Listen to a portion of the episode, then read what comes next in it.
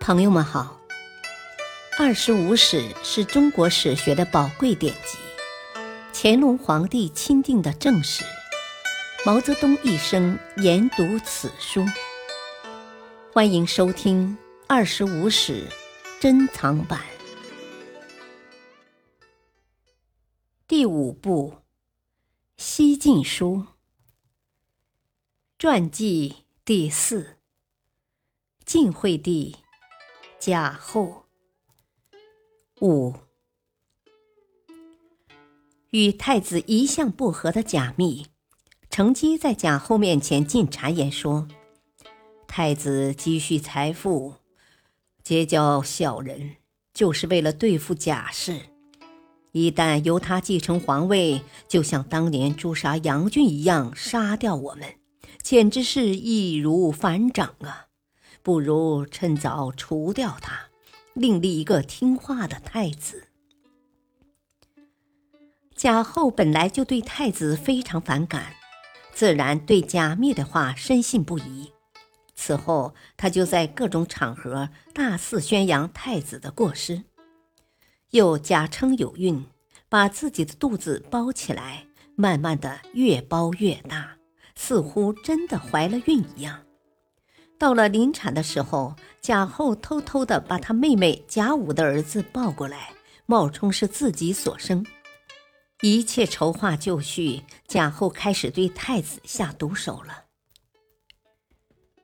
元康九年（两百九十九年）十二月，贾后谎称惠帝病危，把太子骗入宫中，又命侍婢逼迫太子喝酒三升，趁他醉得稀里糊涂。让太子照着他的意思写下了这样的文字：“圣上应该自己了断，如不自行了断，我就要入宫了断了。皇后也应尽速自行了断，否则的话，我要亲手了结他。”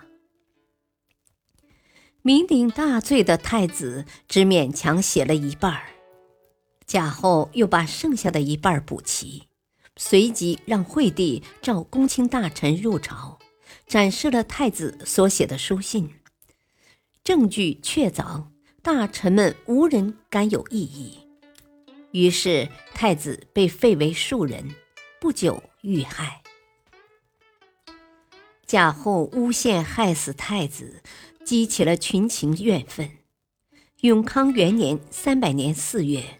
就在太子死后不到一个月，赵王司马伦乘机邀请梁王司马荣、齐王司马同率领军队冲入宫中。猝不及防的贾后还不认输，竟责问司马同：“你来干什么？”司马同干脆地答道：“圣上有诏书，命我捉拿皇后。”直到此时。贾后还强硬地说：“诏书应该从我这里发出，你们哪来的诏书？”但一切都已无济于事。贾后被抓以后，就被废为庶人，幽禁了起来，随即被用毒酒赐死。他的死党贾密、贾武、韩寿、赵灿等人也相继被杀。平晋惠帝痴傻昏愚，根本不具备治理国家的能力，却因生在帝王家而做了十六年的皇帝。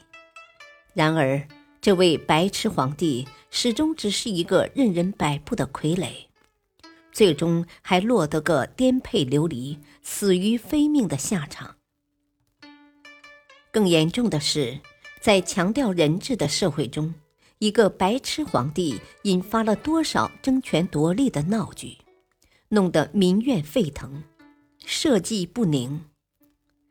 白痴皇帝偏偏有一个凶残奸诈的皇后，这位贾后凭借着自己的权术，一个一个的消灭政敌，一步一步的攫取权力，亲手挑起了八王之乱，在历史上留下了血腥的一页。当然，白痴皇帝和奸诈皇后，尽管表现形式不一，但是归根结底都是当时特定历史条件下的产物。感谢收听，下期播讲传记第五：杨俊、魏冠。敬请收听，再会。